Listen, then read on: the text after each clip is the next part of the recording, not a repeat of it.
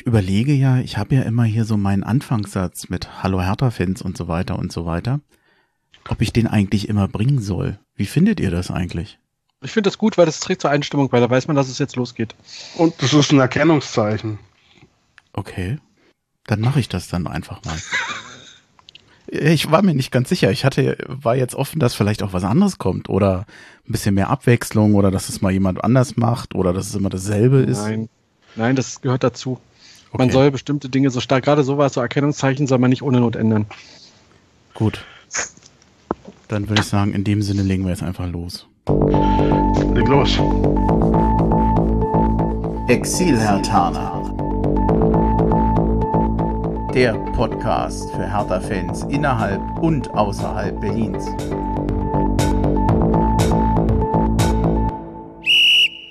Na, ich hoffe, ich kann meinen Text Hallo Hertha-Fans in Berlin, in Brandenburg und weiter weg. Also hallo Exilhatana, ich bin Bremchen. Ihr hört den Exilhatana Podcast und bei mir sind der Martin und der Robert, zumindest virtuell bei mir. Grüßt euch. Hallo Andreas. Ja. Hallo Andi, wie geht's? Ja, danke. Ähm, ich habe jetzt knapp vier Wochen Pause gemacht, ging leider nicht anders. Manchmal ja, hat das äh, Privatleben doch andere Prioritäten. Aber ich freue mich, dass es losgeht und ähm, vielleicht auch nochmal Danke an euch oder vor allem an den Robert nochmal fürs Einspringen. Denn äh, ganz liebe Grüße an den Dennis, der kam mit dem Termin leider nicht ganz hin, aber es hat dann kurzfristig doch noch geklappt und so können wir dann nach längerer Pause auch mal wieder eine Aufnahme machen.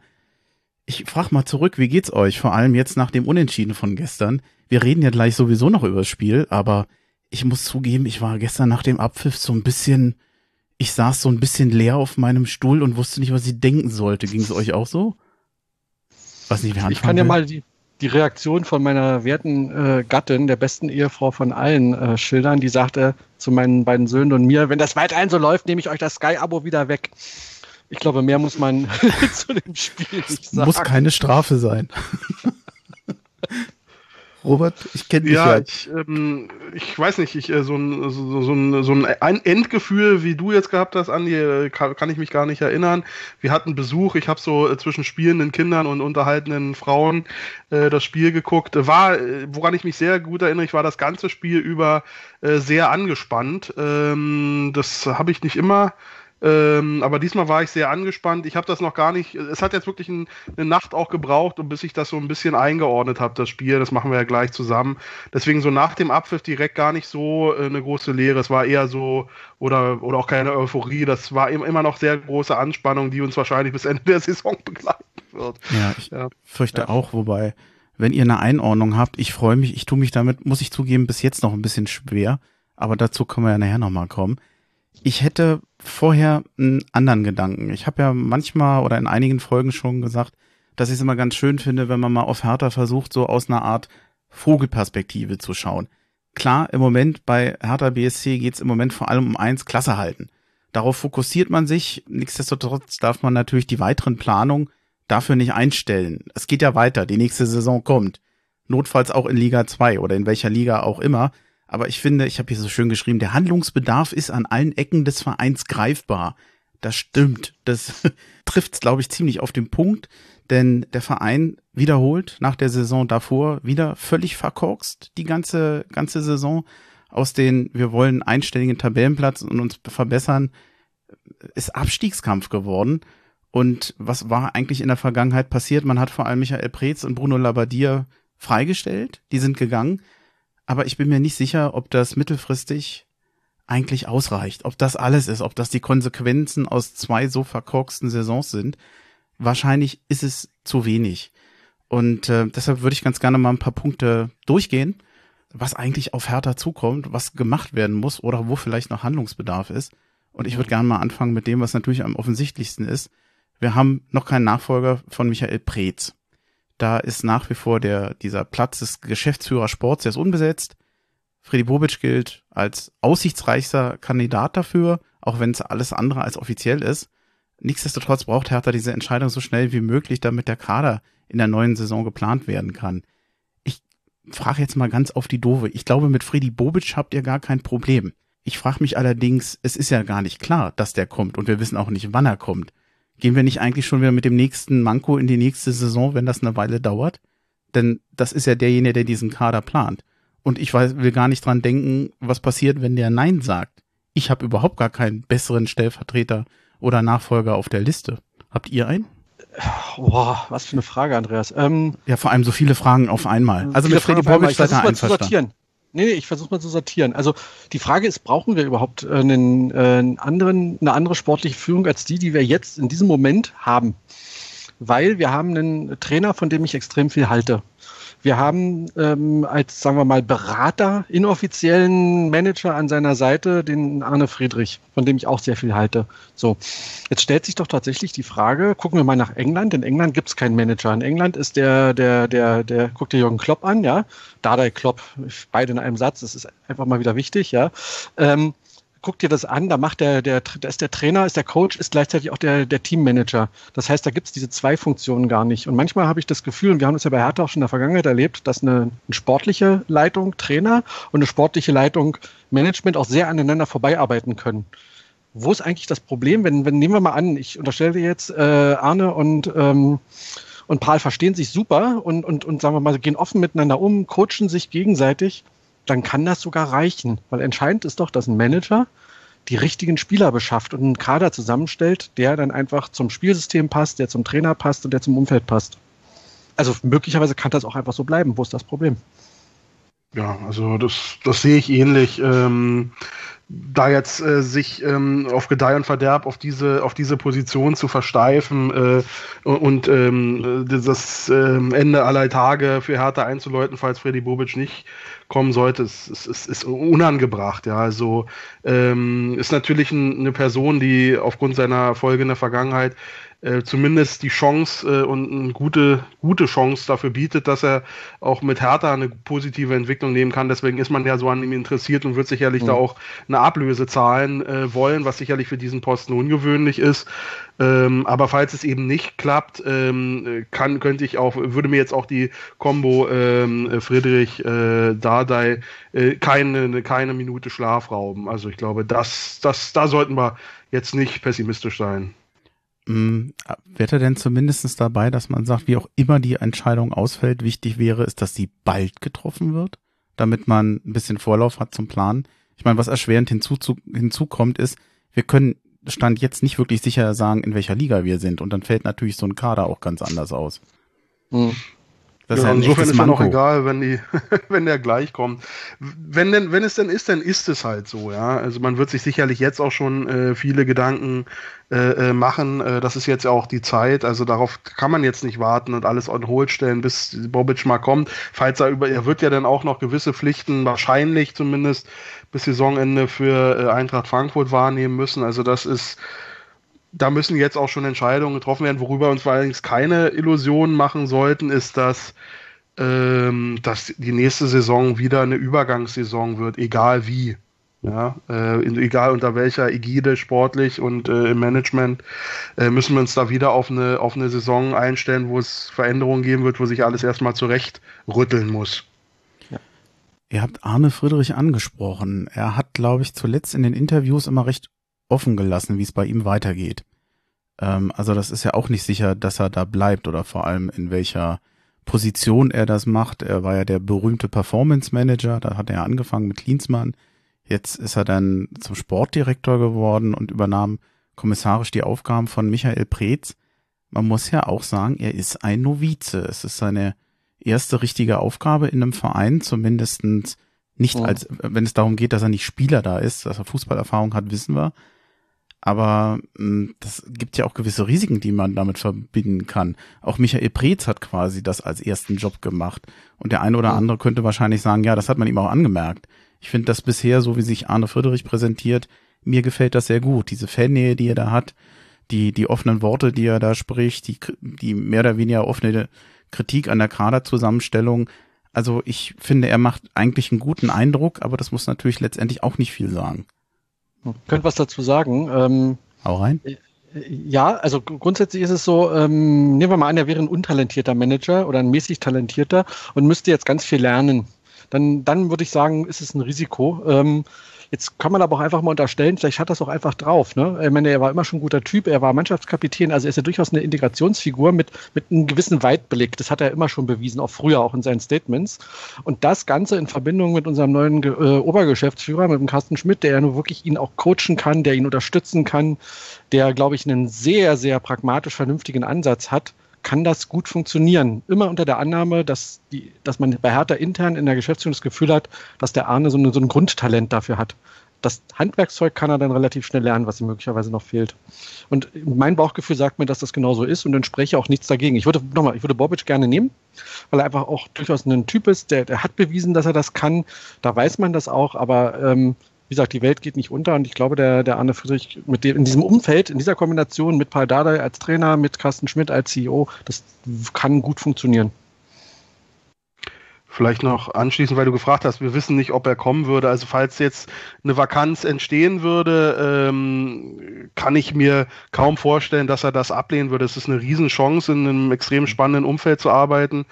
Ähm, er scheint auch sehr motiviert. Ich habe einen jüngsten Artikel gelesen, vielleicht an die Witze den mit in die, in die, in die Links nehmen, äh, beim Podcast im, im Guardian eben mal den Blick von außen, einer britischen Zeitung, äh, wo er ausführlich ähm, zu seiner Rolle bei Hertha BSC und zu seinen Überlegungen, wie stellt man Kader zusammen, befragt äh, äh, wird, wo er dann ein sehr reflektiertes Bild abgibt aus meiner Sicht ähm, und da auch die charakterliche Eignung ähm, ähm, bei der Spielerzusammenstellung äh, ganz besonders hervorhebt, dass es für ihn das prägende Kriterium ist.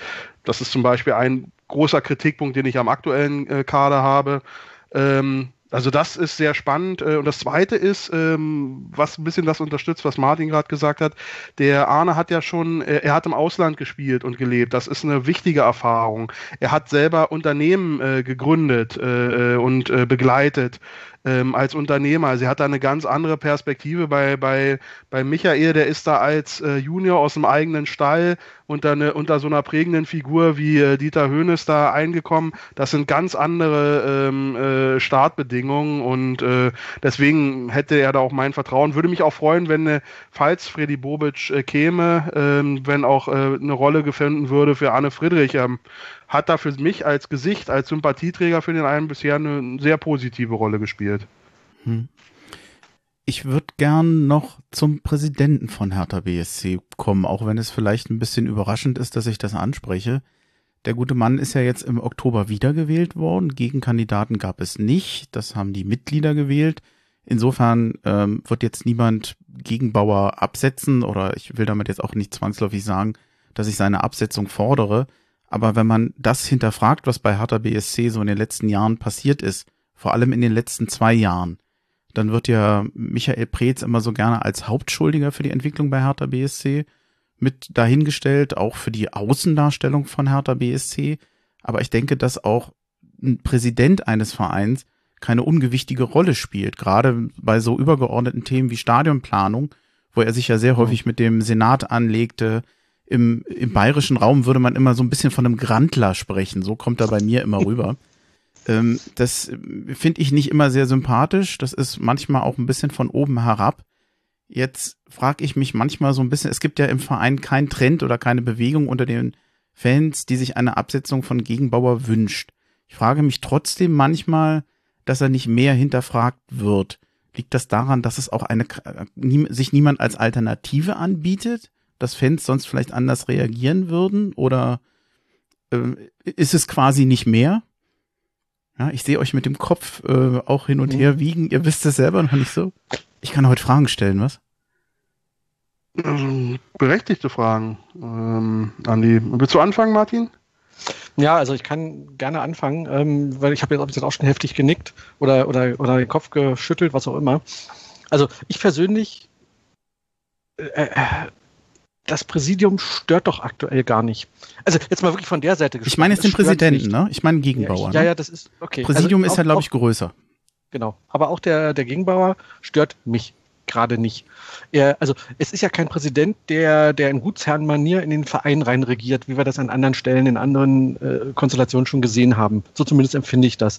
Das heißt, grundsätzlich erlebe ich das Präsidium, dem er vorsteht und das er ja auch leitet, als grundsätzlich erstmal professionell eingestellt. Es muss ja nicht alles gefallen. Du hast es selber gesagt, der ein oder andere mag den Typen vielleicht nicht, ja, was auch immer. Vielleicht hat auch einer Probleme mit seiner Firma, weil nicht richtig der Service funktioniert, was weiß ich, ja, ist ja völlig wurscht. Ähm, aber, aber ich erlebe zumindest nichts Negatives. Das Einzige, was man dem Präsidium und dem Präsidenten, der dieses Präsidium ja maßgeblich mitführt, vorwerfen kann, ist, dass sie vielleicht zu lange darauf gesetzt haben, dass es sich schon irgendwie richten wird im Verein, in der Vergangenheit. Ähm, indem sie zum Beispiel an Preetz festgehalten haben. Auch wenn ich den Michael Preetz mag, das sage ich hier ganz bewusst nochmal. Ich mag ihn wirklich, aber es war halt einfach es ging nicht mehr und es ging schon länger nicht mehr. So, das kann man ihnen vorwerfen. Andererseits haben sie reagiert. Sie haben reagiert und sie sind offensichtlich bereit, ähm, nochmal einen ganz anderen Ansatz jetzt zu fahren. Ähm, sie sind bereit, ähm, haben einen Investor an Bord geholt, was auch eine schwierige Entscheidung war, weil dieser Investor in der Öffentlichkeit steht und definitiv ein schlechtes Image mitbringt. Völlig ungerechtfertigt aus meiner Sicht, aber ne, er bringt es mit. Da haben sie durchaus auch, wie sagt man so schön, Eier gezeigt und haben gesagt, wir machen das jetzt trotzdem. Und das sind ja durchaus positive Dinge, die dieses Präsidium als, sagen wir mal, Aufsichtsgremium für den Verein unter der Führung von Gegenbauer gemacht hat. Jetzt, jetzt rede ich hier gerade dem Gegenbauer hoch, tut mir leid, ja, aber so wie du gefragt hast, fühlte ich mich jetzt fast zu einer Verteidigungsrede äh, animiert. Hm, das heißt, da kann ich aber mit einer Gegenrede ja. dienen. Robert, ja, ich bin komm. gespannt. Komm. Äh, also ich, ich, sehe ihn tatsächlich auch als einen Hauptverantwortlichen ähm, für die ähm, aktuelle Misere. Ähm, das war eine zu große Nähe ähm, äh, ähm, ähm, zu Michael Preetz. Ähm, ich hatte den Eindruck, natürlich nur aus großer Ferne, aber dass, dass ähm, die Leistungen eben nicht äh, äh, in dem Maße hinterfragt wurden, auch vom Manager, ähm, wie es äh, erforderlich gewesen wäre.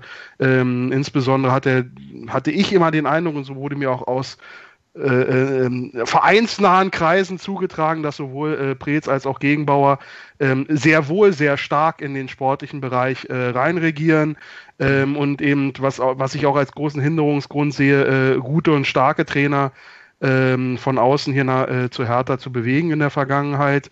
Ähm, ein Beispiel aus jüngerer Vergangenheit, was, was, was mich, wo es mir wirklich sehr, sehr leid tut, jetzt auch für den Bruno Labbadia, ähm, der, ähm, den ich als Typen sehr äh, schätzen gelernt habe, aber wie der auf der Anf äh, Anfang der Saison auf der Pressekonferenz gesessen hat, wo man ihm ähm, dem Vedat Ibisevic unterm Hintern wegverkauft hat oder weggeschickt hat, ein Spieler, der extrem wichtig war für die Kabine, wie Paar jetzt auch nochmal betont hat, als, als, als, als Typ, als, aber auch als Torjäger, als, als, als, als Qualitätsspieler, den einfach ohne Not wegzuschicken, nur aus der äh, äh, blaffen äh, äh, Ansage, wir machen jetzt hier einen Umbruch, äh, ohne äh, Sinn und Verstand.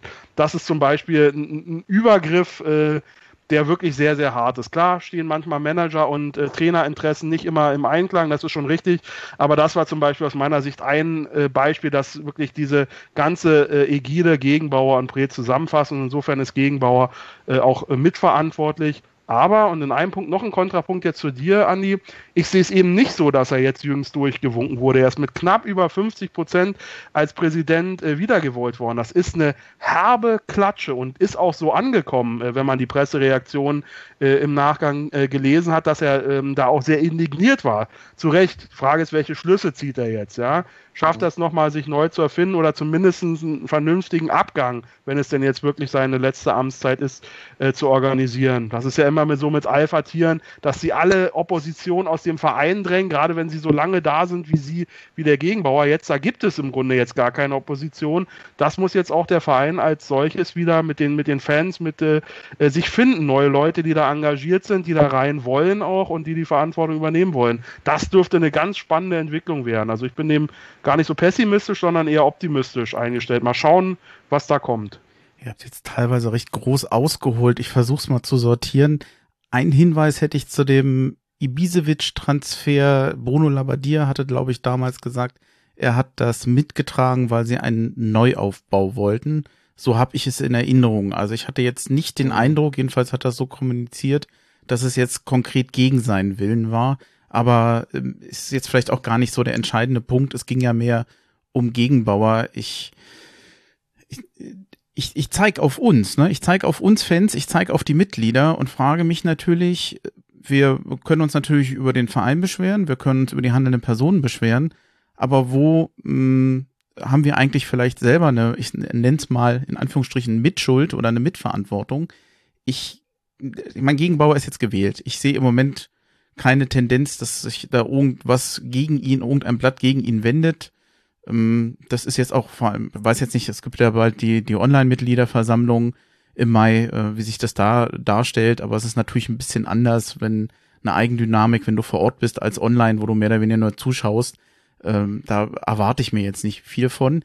Ich würde noch mal auf die Mitgliederversammlung zurückkommen. Also ich glaube, dass die Personen, die ins Präsidium gewählt wurden, da hängt jeder mit dem Herz an Hertha BSC. Da habe ich überhaupt gar keine Zweifel.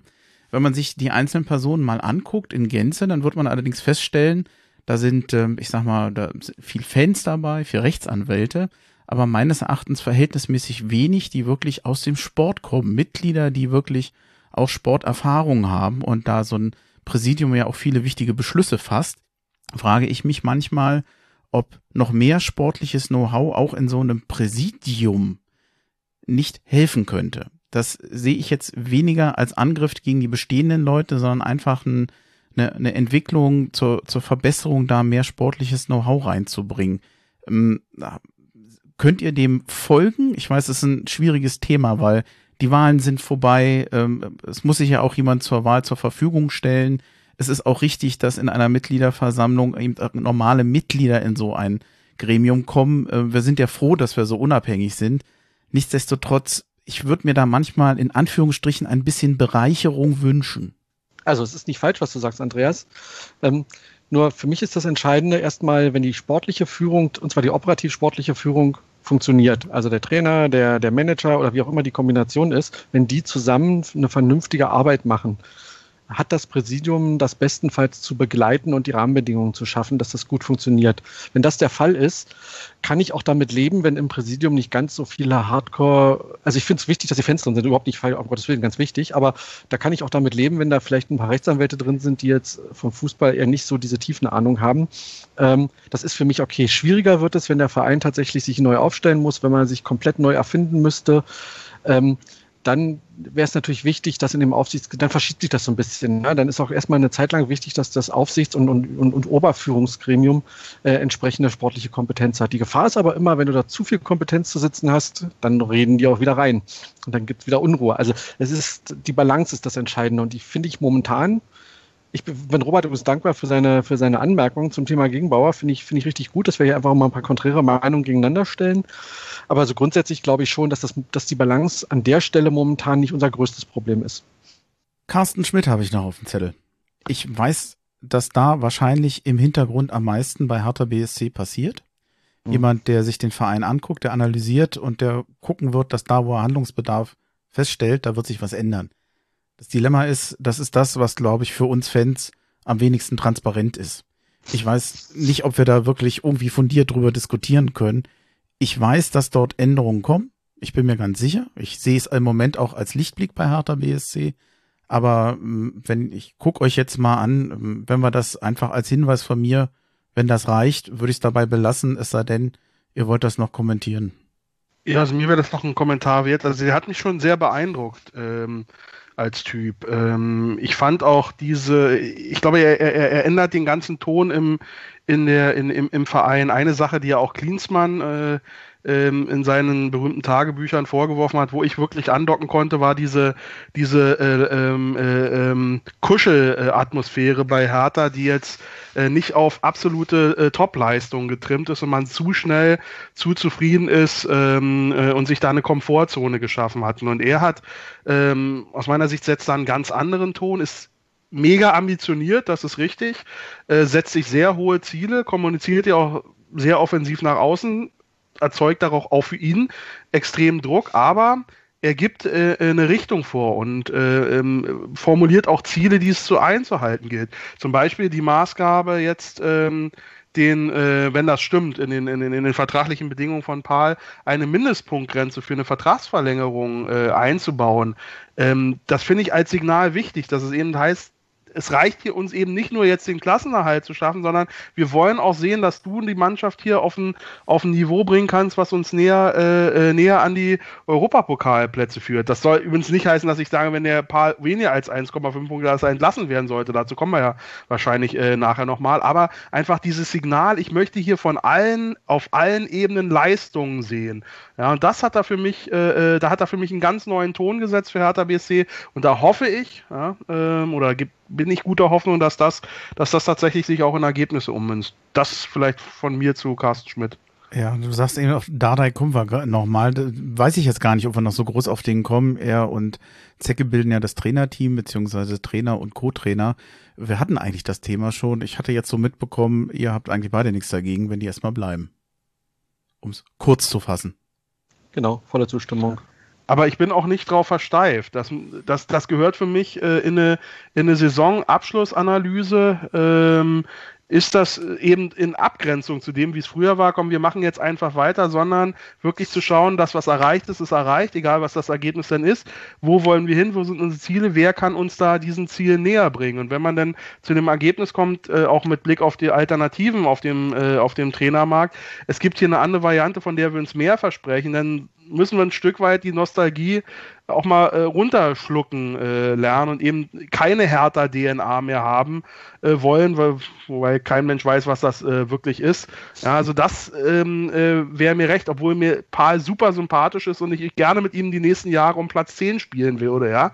Aber wenn der Verein eben mehr will, äh, dann muss man dann auch gegebenenfalls auch mehr Mut zeigen und auch mal eben aus der Komfortzone raus und sagen, das hat jetzt doch nicht ganz gereicht für unsere hohen Ziele. Das vielleicht nochmal ein Gedanke. Hm. Ich habe hier noch einen schönen. Ja. Entschuldigung? Nee, ich war ein zustimmendes Grunzen. Achso. du Ferkel. genau. Ich habe hier noch den schönen Stichpunkt Kaderplanung. Ich überlege gerade, ja. wenn wir jetzt wirklich alle Spieler hier nochmal durchgehen im Detail und noch das, was darüber hinaus ist, ich weiß nicht, ob wir so ein bisschen den zeitlichen Rahmen springen. Ich fürchte schon. Ich kann, ich, wenn ihr einverstanden seid, ähm, wenn ihr einen Schmerzpunkt habt, dass ihr euch vielleicht darauf konzentrieren könnt. Ähm, ich glaube, dass, also ich glaube, unstrittig zwischen uns wird sein, dass bei Hertha eine Menge Entscheidungen anstehen rund um den Kader. Ich habe mir hier notiert, äh, es fehlen weiterhin Spieler für die Außenbahn. Das hatten wir eigentlich im Sommer schon. Diese Lücke ist nie so richtig geschlossen worden. Man muss sich überlegen, wie geht's mit den Torwarten weiter. Schwolo ist eigentlich als neue Nummer eins verpflichtet worden. Meines Erachtens faktisch spielt Jahrstein. Ist, glaube ich, auch keine richtig zufriedenstellende Lösung. Weiß, weiß man nicht so genau, wie es da weitergeht. Ich finde, dass Martin Dardai, so wie er da im Moment fantastisch spielt hinten, ähm, für mich besser ist als Maximilian Mittelstädt oder Marvin Plattenhardt, so dass man sich natürlich mhm. früher oder später mal fragen kann, braucht man alle Spieler auf dieser Position? Sammy Kidiri hat, hat glaube ich, nur einen Vertrag bis Ende der Saison. Ähm, bleibt der, hilft er dem Verein? Gendusi und Radonjic sind ausgeliehen. Ich vermute, dass sie nicht bleiben werden. Ähm, wahrscheinlich wird da die Entscheidung sein, da wird Hertha mehr und mehr auf charakterliche Eigenschaften, glaube ich, achten, als sie es bisher taten. Schischstoff, Piontek, Eduard Löwen sind, glaube ich, beide ein bisschen mit einem Fragezeichen versehen bei Hertha BSC. Da kann man sich fragen, spielen sie die Rolle, die sie spielen sollten? Rückkehr Arne Meyer kommt er zurück, will der zurück, will der Verein ihn haben? Und ich mhm. habe es jetzt so schön, für mich ist, glaube ich, die größte Herausforderung, dass Hertha einen Kader aufstellt, der eben diese neue Balance schafft zwischen sportlichen Anspruch, Ansprüchen und der Balance im Kader. Ich hätte nicht gedacht, dass das bei Hertha mal so wichtig werden würde, ich kann mich noch, Robert, das haben wir damals bei dir gemacht, wie wir über der, unseren Kader gesprochen haben. Wir hatten den Eindruck, Mensch, wir sind da eigentlich ganz gut aufgestellt. Also mit Abstieg haben wir nichts zu tun. Und mhm. jetzt stehen wir genau da, wo wir niemals geahnt hätten, dass wir da stehen. Was sind denn für euch mehr oder weniger kurz gefasst noch auch so die Schmerzpunkte, wo er sagt, da, da wird's weitergehen oder da muss was passieren? Also ich, ähm, ich fange mal an. Ähm,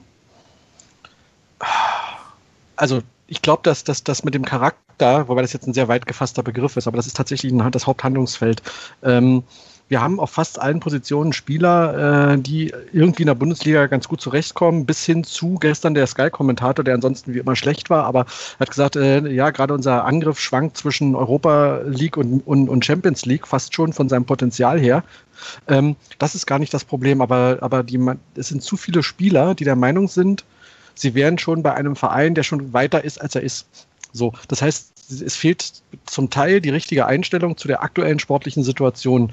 Und das kann man auch nicht, nicht unbedingt herbeitrainieren, das kann man in Teilen. Ja, denkt dran, wie der, wie der Pader gestern in den äh, Asker Kiba da in, ins Aber gestellt hat, hinterher nach dem Spiel. Ja, völlig zu Recht. Aber das, das kann man nicht, nicht herbeitrainieren. Manche Typen können das einfach nicht. Ne? Das ist zum Beispiel meine Kritik an Matthäus Kunja, der ein genialer Fußballer ist. Aber hilft er dem Verein? wenn er ganz viel auf sich zieht mit einem großen Ego, aber dann auch äh, so lustbetont spielt und manchmal zu wenig draus macht, da stellt sich schon die Frage, ist es manchmal besser, vielleicht so einen genialen Spieler auch rauszunehmen, zu verkaufen und dafür zu sorgen, dass der Kader ein bisschen ausgeglichener ist. Ich weiß es nicht. Ich bin zum Glück nicht der Manager. Ich möchte diese Entscheidung auch gar nicht treffen. Aber ich glaube, in die Richtung wird der Verein sehr, sehr stark ähm, sich bewegen müssen, da wirklich jeden Spieler nochmal auf den Prüfstand zu stellen und im Zweifel den einen oder anderen auch mal mit Verlust zu verkaufen wenn man merkt, das, der passt einfach nicht rein. Ein Thema noch, Andreas. Ich weiß, du bist ein großer Martin Dardai-Fan, ich auch. Ähm, ich bin aber auch ein großer Marvin Plattenhardt-Fan. Ähm, also wenn ich, wenn ich mich zwischen Platte und, und, und Maxi Mittelstädt entscheiden müsste, würde ich immer Platte nehmen, ähm, weil er einfach eine ganz andere Dynamik auf dem Platz zeigt, weil er gute Flanken schlagen kann und weil er ein, ein Spieler ist, der gefühlt gestern nach der Einwechslung, hat man es auch gesehen, so sehe ich das zumindest, der Mannschaft gut tut. Das ist ein Typ. Der wird immer so ein bisschen als so, als so der ist eigentlich gar kein Führungsspieler äh, deklariert. Ich erlebe ihn aber so, wenn man mal guckt, was passiert, wenn er mit auf dem Platz ist. Also das ist zum Beispiel einer, auf den ich immer setzen würde. Ja, ähm, wenn ich noch was sagen darf. Ich werde mich kurz fassen. Also, das wäre tatsächlich auch ein äh, Thema für die für eine Saisonabschlussfolge, da wirklich mal äh, Stück für Stück mal durchzugehen und zu überlegen. Ich will gar nicht zu allem was sagen, äh, nur zwei Gedanken. Das eine ist, ich weiß gar nicht, ob es so viel Veränderungen geben muss. Ähm, äh, das, das sollen Leute entscheiden, die sich mehr auskennen. Vielleicht fehlen nur ein, zwei Bausteine, um das äh, äh, komplett zu machen, dieses, äh, dieses Bild. Ähm, deswegen darf man da gespannt sein, ähm, äh, wie, wie da nächstes Jahr äh, rangegangen wird. Äh, auch was auch sehe ich zum Beispiel noch nicht, dass äh, Sammy Kedira unbedingt äh, ein Spieler ist, den wir äh, lange noch bei uns haben müssen. das werden wir dann, werden wir wahrscheinlich jetzt die nächsten Spiele zeigen, ob er wirklich ein Spieler ist, der die Stabilität herstellen kann, vielleicht dieses fehlende Puzzleteil ist. Ein Punkt, der ist, ähm, ist jetzt in dem Ausführung von Martin ein bisschen untergegangen, der mir aber sehr am Herzen liegt, weil er, glaube ich, dieses Jahr richtig viele Punkte gekostet hat, ist die Torwartsituation, die wir als äh, ähm, äh, fußballerische Laien in unserem Saisonauftakt äh, äh Podcast äh, äh, euphorisch beschrieben haben, womit bewiesen wir, dass wir keine Ahnung haben. Ähm, weil da haben wir echt ein massives Problem, was ich so nicht erwartet hätte. Ich bin sehr äh, ernüchtert von den Leistungen von Spurlauf, wenn ich ihn als Typ total schätze und seine ehrliche Ansage, aber ähm, er hat wirklich so krasse Schwächen beim Rauslaufen und bei der Strafraumbeherrschung, da kommen wir vielleicht nachher auch nochmal zu beim ersten Gegentor. Ähm, und Jahrstein ähm, hat lässt überragenden Phasen äh, wir vollkommen unerklärliche Blackouts folgen. Und das hat diese Saison richtig viel Punkte Körner und Nerven gekostet und da bin ich auch gespannt, wie man sich, äh, welche Gedanken man sich dazu macht. Und ich glaube, dann lassen wir es vielleicht damit erstmal gut sein. Da, wollen, wir, wollen wir einen Punkt drunter machen? Dann würde ich nämlich ähm, zum ja. nächsten Thema kommen. Also danke erstmal. Oder habt ihr noch was? Nein. Jetzt traut er euch auch nicht mehr, ne? Starr vor Angst hier. Ja, das habe ich gedacht. Dann, dann los. Der Nachrichtenticker. Was ist seit der letzten Folge passiert? Ja, so viel habe ich gar nicht. Ich habe vier Wochen Podcast-Pause. Man könnte jetzt wahrscheinlich mehr vorlesen, aber ich habe es jetzt aufs Wesentlichste konzentriert. Zwei Spiele gab es zwischendurch. Ergebnis ist bekannt. Am 21. März gewinnt Hertha zu Hause gegen Bayer Leverkusen 3 zu 0. Tore machen Deo, Kunja und Cordoba. Richtig cooles Spiel von der Hertha übrigens. Also mit eines der besten in der Rückrunde, wie ich finde. Richtig geackert. War sehr schön anzusehen. Das hat sich dann leider nicht unbedingt fortgesetzt. Am 4. April das Derby 1 zu 1 gegen Union. Ich glaube, Hertha kam am Ende ganz gut weg. Führung für Union durch Andrich und Dodi, Loki Baki, Dodi Luke Bakio zum 1 zu 1 durch Elfmeter. So schwer ist der Name eigentlich gar nicht. Es geht. Ja, und äh, dann habe ich tatsächlich noch eine Nachricht. Ähm, da werden wir uns doch ein bisschen drüber unterhalten müssen. Auch wenn ich, um ehrlich zu sein, kein großer Fan von tendenziell politischen Themen habe. Aber ich fürchte, wir kommen nicht ganz drum rum. Hertha BSC hat Torwarttrainer Scholt Petri beurlaubt nachdem dieser der ungarischen Zeitung, mal gucken, Magyar Nemzet, ich hoffe, ich habe es richtig ausgesprochen, ein umstrittenes Interview gegeben hatte, welches als homophob und migrationsfeindlich kritisiert wurde. Hertha BSC hat das damit begründet, dass Petris Aussagen nicht mit den Werten des Vereins vereinbar seien. Nachfolger bis zum Saisonende ist Ilja Hofstedt, der von der eigenen U19 aufgerückt ist. Hofstedt betreut seit 2004 den Berliner Nachwuchs. War mir auch nicht bekannt, muss ich zugeben und ist seit 2015, 2016 Torwarttrainer der U-Nationalmannschaften beim DFB. Das Ganze geht allerdings, wie gesagt, nur bis zum Ende der Saison. Ja, jetzt die Frage an euch. Was denkt ihr über diese Entscheidung? Ich, ich, sehe, ich sehe Robert noch, noch denken. Ähm, dann fange ich mal an. Ähm, Andreas, du hast ja die Mühe gemacht, auch wenn es vielleicht nicht offiziell ist, ähm, mal, mal eine Übersetzung zu besorgen, nochmal von dem Interview äh, mit allen äh, Unwägbarkeiten, die dabei sind. Ich, ich würde es gerne teilen äh, oder drei teilen. Also grundsätzlich, ich bin ein großer Fan äh, der, der Initiativen, die sich gegen Rassismus und gegen Homophobie wenden. Ähm, ich sage nur, elf Freunde, Hashtag, ihr könnt auf uns zählen. Ich war dabei, ich bin sogar abgebildet in der Zeitung, yeah, mit Bild. Ähm, ganz, ganz großes und wichtiges Thema und da stehe ich auch komplett dahinter. Das ist das eine. Und was das Thema Rassismus angeht und was dieses Thema Chancen von Vielfalt angeht, äh, stehe ich da auch komplett äh, äh, dahinter. Aber ich gebe zu, und da möchte ich aber gar nicht weiter drauf eingehen, weil es soll kein politischer Talk sein. Natürlich sind da auch Probleme mit verbunden, die man auch nicht ausblenden kann. Aber darum geht es hier gar nicht. Ich habe das, was der, ähm, was der Zoll Petri gesagt hat, oder in dem Interview gesagt hat, hat zwei Teile. Der erste Teil ist tatsächlich eher so ein, so ein Hinweis an Gulaschi. Ähm, das war ja der Aufhänger des Interviews. Da wurde er gefragt nach dem RB-Torwart, ähm, der sich sehr stark für das Thema einsetzt. Und er hat ihn eher so ein bisschen väterlich äh, gewarnt. Du denk dran, wir sind hier in Ungarn. Ungarn ist ein sehr konservatives Land du tust dir keinen Gefallen, wenn du die Unterstützung für das Thema, äh, ähm, also für, für, für äh, Homosexuelle oder für, für, für ähm, geschlechtliche Vielfalt so in den Mittelpunkt stellst. Da hätte ich jetzt rausgelesen, dass kein nichts Negatives oder nichts Homophobes von Seiten äh, Petri. So. Der zweite Teil zum Thema Migration allerdings, da macht er sehr, also zumindest in der Übersetzung und auch das, was man in der Zeitung gelesen hat, sehr starke und sehr eindeutige Aussagen, die auch wenig ausgewogen sind aus meiner Sicht. Ähm, zum Thema Einwanderungspolitik, ähm, äh, so Dinge wie moralischer Niedergang und, und ähnliches. Das ist durch die, also ganz ehrlich, durch die Meinungsfreiheit ist das gedeckt. Solche Diskussionen müssen aus meiner Sicht auch geführt werden und die müssen auch offen geführt werden, sonst kommt eine Gesellschaft nicht voran. Weder die deutsche noch die ungarische übrigens. Ähm, aber man darf aus meiner Sicht eins nicht vergessen, Zoll Petri ist Mitarbeiter von Hertha BSC. Hertha BSC hat quasi Unternehmenswert, also als Unternehmen betrachtet Werte, äh, hat, glaube ich, als erster Bundesliga-Verein die Charta der Vielfalt unterschrieben. Ähm, und dann bin ich auch von meinem Arbeitsvertrag her dazu angehalten, in der Öffentlichkeit nichts zu sagen, wenn ich dort als Vertreter des Vereins auftrete, und das tat er in dem Moment, äh, was gegen die Werte des Vereins verstößt. Und das war einfach ein, ein Fehler. Und ich glaube auch, so wie ich das verstanden habe, da spricht auch ehrliche Überzeugung aus ihm. Und da kann man drüber diskutieren, äh, mal in der Kneipe beim Bier, aber das jetzt in so einer Zeitung einfach abdrucken zu lassen, finde ich nicht in Ordnung. Damit ist aber auch klar für mich, man zwei Möglichkeiten für Hertha BSC. Entweder man spricht eine Abmahnung aus oder man äh, beendet das Arbeitsverhältnis. Man hat sich für die härtere Variante der Beendigung entschieden. Und da stehe ich in dem ist, Fall auch er ist dahinter. beurlaubt, ne? Ja, faktisch ist er raus. Ja, äh, beurlaubt heißt in dem Fall ja, er bekommt weiterhin Gehalt. Man halt, wird sich wahrscheinlich ja. früher oder später darauf auf irgendetwas einigen, aber er ist jetzt nicht gekündigt oder entlassen worden. Das sollte man vielleicht ja. auch nochmal dazu sagen. Okay, danke für den Hinweis. Da nicht für. Ich denke, dass man wird sich jetzt in, in, in Gesprächen äh, begeben, wie man äh, auseinandergeht.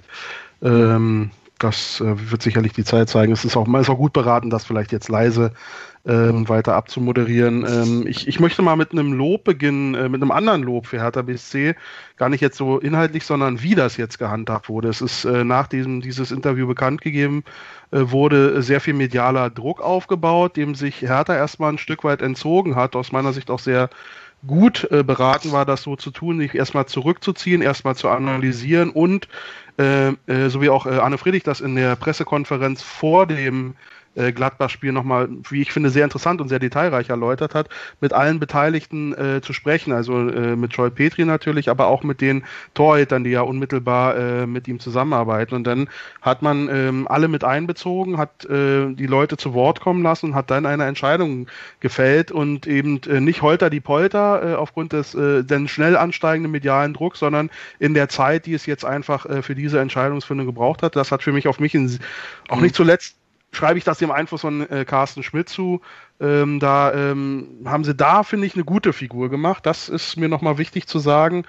Ähm, bezüglich des Interviews vielleicht noch ein paar Gedanken. Ich sehe es ähnlich wie äh, äh, äh, Martin, die ähm, Aussagen zu äh, nichtchristlichen Einwanderungen und der moralischen Degeneration des Europas, das sind ganz klar äh, Wertungen, die, ähm, die man, man muss sie dem Rassismus äh, zuordnen, äh, ganz klar ähm, abwertende äh, aus, äh, abwerten und pauschalisierende Aussagen über nichtchristliche äh, Einwanderer äh, in Europa. Ja, das, das ist unsäglich und mit den Werten von Hertha BSC überhaupt nicht zu vereinbaren. Äh, Martin ist jetzt an die Textanalyse gegangen und mit sehr viel Wohlwollen hat er hier äh, eine sehr äh, ähm, ja, wohlwollende Interpretation der Aussagen zu äh, Homosexualität äh, gefunden. Ich fand, dass das kann man, wenn man wirklich jetzt äh, aus anwaltsrechtlicher Sicht oder äh, Beschäftigungssicht kann man sicherlich so argumentieren, aber äh, seine Haltung äh, auch zu Homosexuellen kommt äh, äh, ähm, ja auch klar äh, ähm, zum Aussatz. Er, auch wenn er es hier in eine in einen Rat von an seinen Torhüterkollegen kleidet, ähm, ähm, billigt der Homosexuell nicht äh, den Status zu, den äh, sie in der deutschen Gesellschaft haben sollten und zumindest nach dem Wertefundament von Hertha BSC haben sollten. Ähm, also wenn er da den äh, der Mehrheitsmeinung der homophoben Regierung in äh, Ungarn das Wort redet, macht er, kann er sich jetzt nicht darauf zurückziehen und ich habe hier nur einen, einen gut gemeinten Rat gegeben. Das funktioniert nicht, das ist ein billiger Trick, ja. Ähm, insofern auch an der Stelle ähm, eine konsequente Haltung was mir dabei untergeht, ist, äh, wenn viele haben ja gesagt, das sei hier Cancel Culture und äh, eine Beschädigung der Meinungsfreiheit. Ähm, genau an der Stelle darüber, ähm, das ist das ist ein Punkt, der mir sehr am Herzen liegt, weil ich das eben hier nicht äh, ähm, äh, finde. Ähm, freie Meinungsäußerung, du sagst, das sei alles so äh, zweifellos gedeckt. Die äh, Meinungsfreiheit hatten in unserer Rechtsordnung extrem hohen Wert, vollkommen zu Recht, aber bei den äh, Aussagen zu den ähm, äh, Muslimen, also nicht christlichen Einwanderern, da bin ich schon nicht mehr bei dir. Das könnten schon äh, Tatbestände auch des Strafgesetzbuchs durchaus berührt sein. Ähm, was mir fehlt, ist die Perspektive der hier Beleidigten. Äh, äh, Person. Ja, wie würden jetzt Homosexuelle darüber denken, äh, wenn Joel Petri hier nur mit einem einfachen Dudu entlassen würde? Wie würden Muslime äh, äh darüber denken, wenn der hier weiterhin äh, im, im Verein arbeiten dürfte? Ja, wie für, würden die sich abgeholt fühlen? Ja, und da kommt deswegen finde ich das so stark, dass Hertha hier mal wirklich gehandelt hat, ist nicht nur bei Symbolismus, Take-a-Knee-Aktion oder auch die äh, Aktion, die du beschrieben hast, Martin, wo ich mich freue, dass du daran teilgenommen hast, nur ein Pappschild hochzuhalten. Das ist wichtig, das ist ein wichtiges Signal, aber es kostet erstmal nicht viel. Was wirklich mal kostet, ist so eine Handlung in einer wirklich abstiegskritischen Situation, wo wir extreme Probleme im Torwartspiel haben, dann eine, eine, eine Person zu entlassen, weil sie eben nicht mehr äh, zu den, weil sie nicht mit den Werten äh, des Vereins konform geht oder in, im Rahmen de, dessen äh, äh, operiert, das finde ich ein ganz starkes Signal, eine Haltung, die auch, die dich auch selbst beschädigt, wo man auch selbst äh, mhm. Ähm, äh, in, in, ins Risiko geht. Und wenn jetzt wirklich der Fall eintritt und Hertha meinetwegen wegen dieser Entscheidung und in, dem darauffolgenden schlechten Torwartspiel absteigt, muss ich sagen, dann kann ich damit leben. Und trotzdem Hut ab, Hertha, für diese, für diese Entscheidung. Das war's von mir. Mhm. Ja, äh, ihr ich wisst ja, gerne, Andreas, darf ich ganz kurz noch was dazu sagen? Halb, zwei Sätze? Auch drei.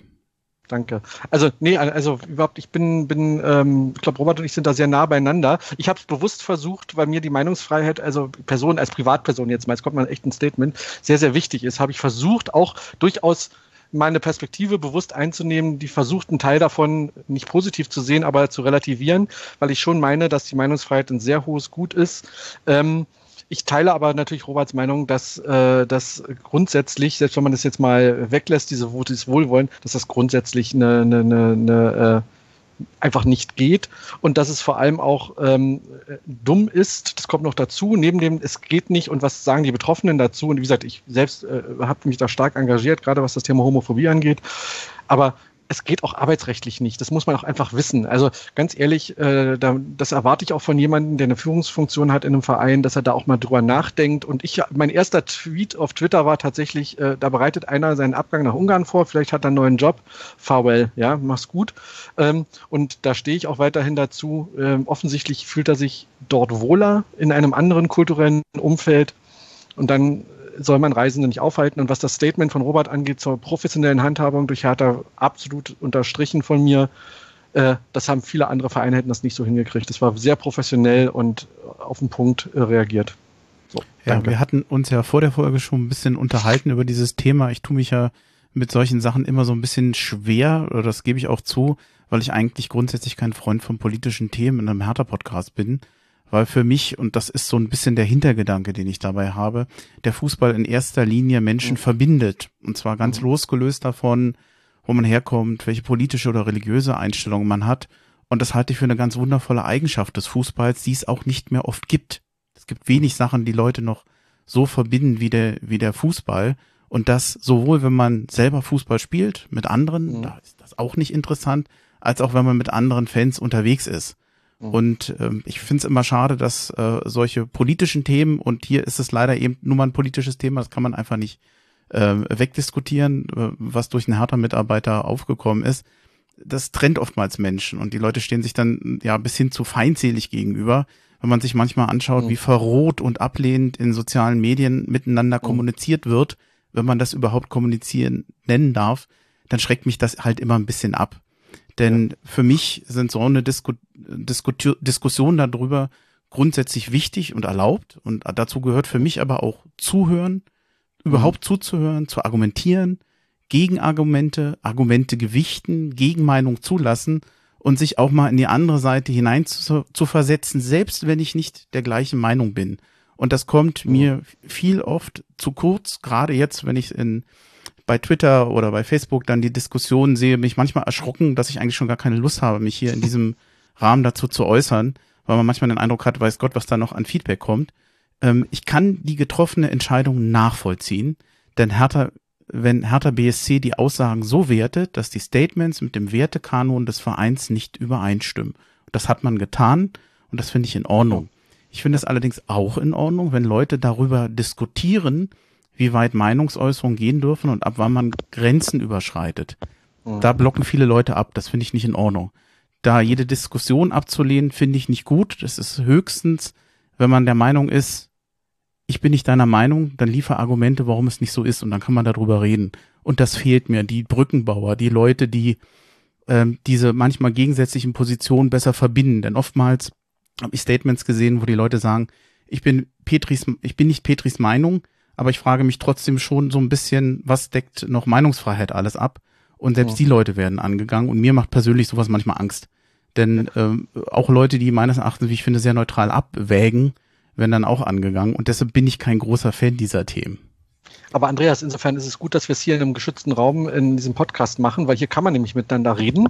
Man kann man Meinungen mal hinstellen, man kann sich gegenseitig Feedback geben. Das ist ganz was anderes als auf Twitter, wo jeder bloß in seine Filterblase das reinrotzt, Entschuldigung, wenn ich so sage, was er meint, das gut ankommt. Ich halte es gar im Gegenteil, ich halte es für wichtig, dass auch wir als eigentlich reiner Fußball-Podcast über sowas reden, weil hier die Chance ist. Und zweitens, Fußball ist nun mal nicht unter einer Käseglocke. Fußball ist ein riesengesellschaftliches Thema in Deutschland. Es hat nun mal eine, eine, eine große, große, große Relevanz in in diesem Land. Und insofern ist der Fußball nicht unpolitisch, ob man sich das wünscht oder nicht. Es ist einfach so. ja, ja dafür, ja. dafür ist Fußball zu groß, dafür ist Fußball in diesem Land zu sehr verwurzelt, als dass man das quasi jetzt trennen kann, so nach dem Motto, huhu, hier ist unsere heile rosa Welt und da draußen ist der ganze böse Rest. Ich, nicht, nicht als Kritik an dich gesehen, Andreas, ne? aber jetzt mal bewusst äh, plakativ dargestellt, so ist es einfach nicht und das kann man sich so wünschen, aber so wird es nie sein. Insofern, ich bin froh, dass wir darüber reden konnten, in einem vernünftigen Umfeld, weil ich teile deine Meinung zu den sozialen Netzwerken, da geht das einfach leider gar nicht. Da redet dann, man ja auch nicht miteinander. Dort monologisiert man ja nur. Dann gib mir doch jetzt nochmal die kurze äh, Chance, eine kurze Pause zu machen. Ich könnte die nämlich gebrauchen. Und mhm. dann tun wir das, was wir ja eigentlich am liebsten tun. Selbst mit dem derzeitigen Tabellenplatz, nämlich über Hertha reden. Und dann ja. kommen wir zum Spiel gegen die Gladbacher. Okay? Alles klar. Dann machen wir jetzt drei Sekunden Pause und dann hören wir uns gleich wieder. Wie war das Spiel von Hertha BSC? Ja, Hertha gegen Gladbach war erstmal ein wirklich unterhaltsames Spiel, wenn man jetzt mal vom Ergebnis absieht. Also ich fand es eine gute Unterhaltung. Und die Situation vor dem Spiel war die folgende. Hertha vor dem Spieltag mit 26 Punkten auf Platz 14. Bis zum Platz 17 sind es nur drei Punkte Differenz. Wie sich das derzeit gerade darstellt, kann ich nicht, noch nicht sagen, weil die Spiele des Spieltages noch nicht beendet äh, wurden. Rune Jahrstein musste fehlen, auf Covid-19 getestet, war positiv, fehlt im Kader und äh, Wladimir Darida und Luka Toussaint sind gelb gesperrt gewesen. Da, das führte dann dazu, dass Martin Dardai und Askasiba für Toruna Riga und Toussaint starteten. Boyata und Netz sind noch verletzt. Eduard Löwen ist im Aufbautraining. Und ähm, ach jetzt so, jetzt, jetzt mache ich es komplett, jetzt lese ich auch noch die Aufstellung vor. Im Tor war äh, Schwolo, Klünter, Stark und Dardai hinten mit einer Dreierkette, dann Deo, Askasiba, Gendusi, Mittelstädt, Luke Bakio, Cordoba und Kunja. Ja, natürlich ohne Zuschauer. Schiedsrichter war Patrick Edrich und dann lass, lassen wir jetzt die statistischen Sachen auch erstmal los. Mhm. Ich weiß nicht, wie es euch ging. Ins Spiel kam für mich die Gladbacher besser rein. Bis, bis zur roten Karte eigentlich. Und dann hat sich das Spiel erstmal für mich so ein bisschen gedreht. Die rote Karte von dem Jan Sommer, die ist ja äh, entstanden durch eine Notbremse an Cordoba. Für mich ein klarer Strafraum, äh, klarer Elfmeter, äh, Quatsch, klare rote Karte. So, jetzt habe ich es aber endlich. So, jetzt ja. könnt ihr mal sagen, wie fandet ihr die Anfangsphase rote Karte berechtigt? Ich fange mal wieder an. Ähm, also äh, grundsätzlich, ich, ich sehe es ein bisschen anders. Ich fand, Hertha ist gut ins Spiel gekommen, vielleicht gerade auch die, okay. die letzten Spiele im Kopf habend. Das fühlte sich von der ersten Minute an ganz anders an. Und das war ein offenes Spiel mit Gladbach. Klar, so ein Gegner wie Gladbach, der sehr spielstark ist, liegt uns auch. Da müssen wir nicht gegen eine Mauer anrennen, da können wir mitspielen, da sind Räume da. Das war, das war gut, das hat Spaß gemacht und ich hatte eigentlich ein gutes Gefühl. Ähm, und ich, ich persönlich glaube, das ist meine These, ohne die rote Karte hätten wir das Spiel gewonnen. Ähm, die rote Karte war tatsächlich Gewagte eine Bürde. Also sie war völlig berechtigt ähm, aus meiner Sicht. Ähm, da gibt es überhaupt keine Diskussion. Äh, ich meine, der Sommer ist einfach weggegangen. Ne? Also er, der hat das selber gewusst. Ähm, insofern, wenn der Torwart schon sagt, hier komm, ich gehe freiwillig vom Platz, ich weiß, dass ich Mist gemacht habe, dann ist es auch gut so. Ähm, aber man hat dann in Folge gemerkt, dass das, dass da, da begann bei Hertha wieder dieses, oh, jetzt müssen wir aber gewinnen. So. Und das ist, da merkst du halt, dass die Mannschaft unten drin steht. Ähm, ich fand nach dem Spiel übrigens hochinteressant, der Christoph Kramer wurde interviewt als erster Gladbacher. Ähm, über Kramer und seine, seine, seine, seine permanenten Tätigkeiten kann man auch noch reden. Der hätte mehrere äh, Karten verdient gehabt gestern, aber er ist ein, ein guter Analyst. Der hat ganz klar gesagt, hey, wir haben auch in der Kabine, haben die Gladbacher wohl drüber geredet. Man merkt, dass die Hatana im Abstiegskampf sind. Nicht, weil sie schlecht spielen oder schlechte Spieler haben, sondern weil einfach der, der Rucksack riesengroß ist. Und das haben die Gladbacher auch gemerkt. Und äh, das war auch der Grund, warum sie aus meiner Sicht die Tore machen konnten. Ähm, weil, wie gesagt, meine These könnt ihr ruhig zerpflücken, aber ohne die rote Karte hätten wir das Ding mit 3 zu 1 gewonnen. Punkt. An einem Punkt äh, ähm, stimme ich mit Martin nicht überein. Ich glaube nicht, dass wir das Spiel in äh, Gleichzahl gewonnen hätten. Man hat schon gemerkt, wie spielstark und mittlerweile auch wieder gefestigt die äh, Gladbacher sind. Das ist schon eine äh, starke Truppe. Äh, dass unsere Mannschaft äh, mentale Probleme hat, das war auch hier wieder offensichtlich. Das hat auch Paul sehr gut analysiert nach dem 1 zu 0. Aber ich glaube, ähm, Gladbach ist eine zu starke Mannschaft, äh, als dass wir sagen können, die hätten wir, das hätten wir auf jeden Fall den Gleichstand gewonnen. Ähm, das ist so das Einzige. Ansonsten bin ich mit allem d'accord. Hm. Es gab dann in einer, ein bisschen später nochmal eine Situation, wo der Deo den Benzebaini so ein bisschen umgerammt hat. Ich glaube nicht, dass der das geht recht kompromisslos zum Kopfball hin, trifft den Benzebaini mit seinen Schultern an, an, an seinem Kopf, Da ist echt ziemlich übel dann auch noch zu Boden gegangen, gab eine gelbe Karte. Ich bin mir nicht sicher, ob der ein oder andere denkt, das hätte auch rot sein können. Wäre mir jetzt zu viel gewesen, weil ich nicht glaube, dass es Absicht war. Gelb war in Ordnung. Dann kam das schöne Tor von Santiago Ascasiba, der, wie ich finde, kämpferisch ein herausragendes Spiel gemacht hat in diesem Spiel. Der war ja, und wenn er am Boden liegt, der versucht immer noch am Ball zu kommen, zieht aus 18 Metern ab und ähm, ja, Sippe kommt nicht mehr an den Ball ran. Ich bin mir immer noch nicht so ganz sicher, ob der so so als Lupfer, so als als Schlenzer wirklich so gut geschossen war, dass man da nicht mehr rankommt. War mir aber eigentlich auch egal. Hertha ging in Führung. Dann wenige Minuten später die nächste Chance von von Kopfball, äh, ein Kopfball von Cordoba. Und ich dachte so, jetzt ist Hertha absolut auf der Gewinnerstraße. Führung im Rücken. Jetzt können sie ganz pfiffig das ausspielen ein Mann Überzahl, es spricht im Moment gerade gar nichts für Gladbach und dann machen die das eins zu eins. Und auch noch auf so eine unglückliche Art und Weise, weil der Mittelstädt zwar noch an den Ball kommt, den berührt, aber den Player dann direkt in den Lauf spielt und dann waren sie weg. Ähm, ich, ich weiß nicht, wie es euch geht. Ich konnte mir nicht erklären, wieso dieses Spiel nachher denn noch so kippt. Erstens durch den Ausgleich und nachher noch durch das Elfmeter-Tor ich weiß nicht, was Hertha da fehlt. Ich habe ganz oft gehört, die spielen naiv. Ähm, wie wie ging's euch? Also eigentlich Hertha war doch auf der Gewinnerstraße und sie stellen sich einfach zu doof an. Ja, du sagst es ja selber. Pfiffig ist im Moment nicht bei Hertha. Ja, das ist der Rucksack, von dem auch Kramer gesprochen hat. Ähm, Paul hat das auch knallhart analysiert. Da haben sie die Ordnung verloren, die Disziplin äh, verloren in der Rückwärtsbewegung. Ähm, auch im Mittelfeld. Und das ist ja der Grund, warum wir äh, äh, unten drin stehen. Wenn wir in solchen Situationen das den Ball laufen lassen, den Ball und Gegner kontrollieren, um diese Phrase noch abzuholen, ähm, dann würden wir äh, nicht so weit unten stehen. Aber im Moment ist diese Mannschaft als Mannschaft dazu einfach nicht in der Lage. Und dann fällt eben so ein Tor tatsächlich auch aus dem Nichts. Ähm, da hätte ich noch mal eine Diskussionsanregung. Ich ähm, konnte das nicht so richtig aufziehen. Die Einstellungen im Fernsehen haben es nicht äh, hergegeben. Ich konnte bis jetzt auch noch keine Zusammenfassung äh, sehen. Ähm, für mich wirkte dieser Pass, äh, der zum 1 zu 1 geführt hat, äh, für den Torwart ablaufbar. Also mir schien der nach meiner Erinnerung ist der erste Kontakt von dem äh, Gladbacher Stürmer relativ kurz vor der äh, vor dem Strafraum. Also hier war mein erstes Gefühl, warum kommt der Schwolo da nicht raus? Ähm, das vielleicht nochmal als kleine Diskussionsanregung. Ich kann es ja nicht sagen. Martin, was denkst du? Ich, Hätte er rauskommen müssen? Ähm, ich glaube, er hätte rauskommen müssen. Ja, ich, ich hatte jetzt nach dem Spiel direkt gar nicht so drüber nachgedacht, aber jetzt, wo Robert das sagt, ist es mir auch aufgefallen, ähm, dass er, dass er tatsächlich darauf vertraut, dass die Abwehrspieler den, den, den Gladbacher ablaufen. Ähm, was schwierig ist, weil er ist ja verdammt schnell gewesen. Es war ja schon ein paar Mal die Situation. Und ich denke auch, äh, ähm, ein, Torwart, der sagen wir mal, ein bisschen selbstbewusster ist, geht da tatsächlich raus guckt auf der Gegenseite, der Sommer ist rausgegangen. Ich meine, klar, er hat dann äh, dummerweise das Foul gemacht aus Gladbacher Sicht. Aber ich glaube, das, das wäre das wär eine Möglichkeit gewesen. Und das vielleicht ist auch so ein bisschen das Problem, ähm, auch was zu dem, ähm, zu dem, zu dem Elfer führte, wenn natürlich die Hintermannschaft dem Torwart nicht so 100% vertraut. Jetzt sind wir doch wieder in der Torwartdiskussion von vorhin dann, dann, dann gehen sie auch andere Risiken ein und dann spielen sie auch nicht so, wie sie mit einem, mit einer Bank im Tor spielen würden, der auch quasi als, als Abwehrspieler im Strafraum dann mit agiert. Und vielleicht geht deshalb der, der, der Stark auch zum Beispiel da noch so rein und versucht, obwohl der Ball eigentlich schon weg ist, den trotzdem noch irgendwie ähm, da, da reinzugehen und verursacht diesen, diesen unsäglichen Elver.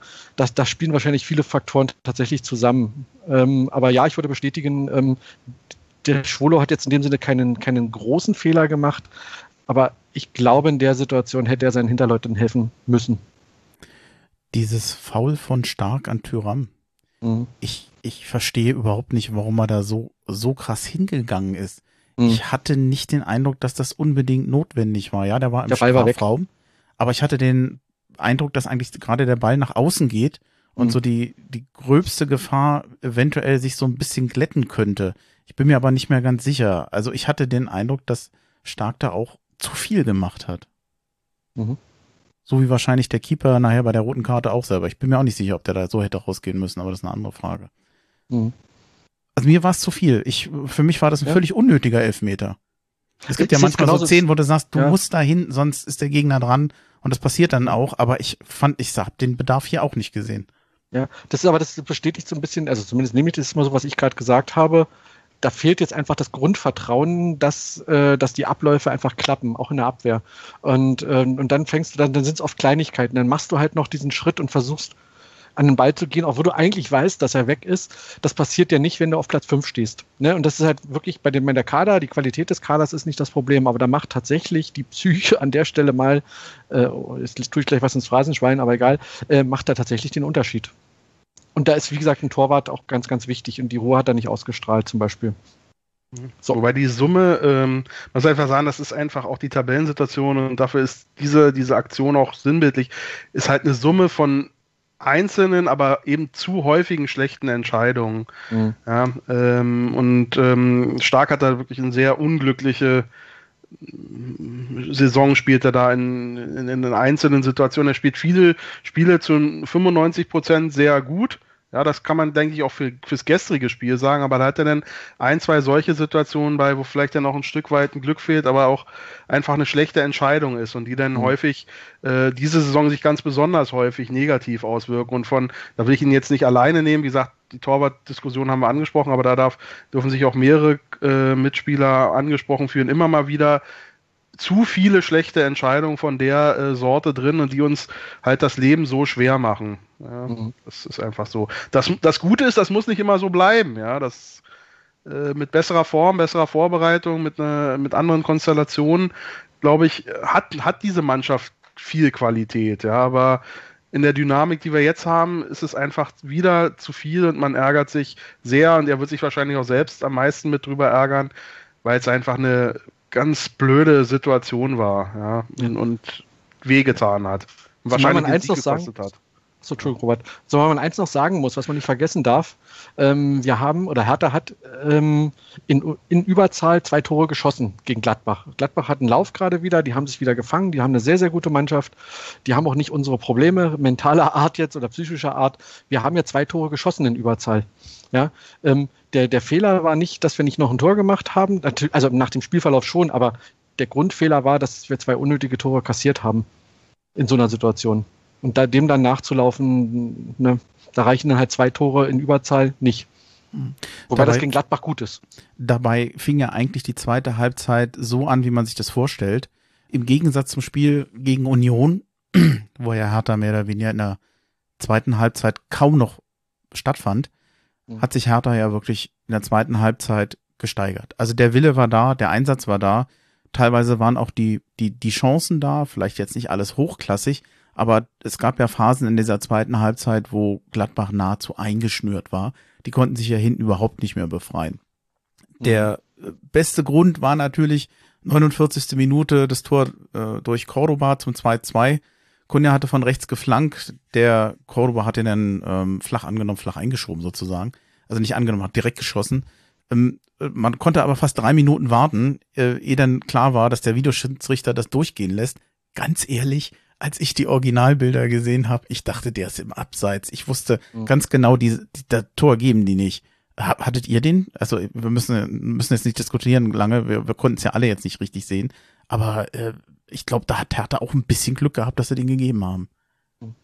Da warte ich mal auf die Analyse von Colinas Erben. Also, weil das ist tatsächlich, äh, ich würde es gerne verstehen, warum es das Tor gegeben hat, weil ich hatte ihn auch im Abseits gesehen, aber da scheint, scheint ich nicht ganz so regelfest zu sein.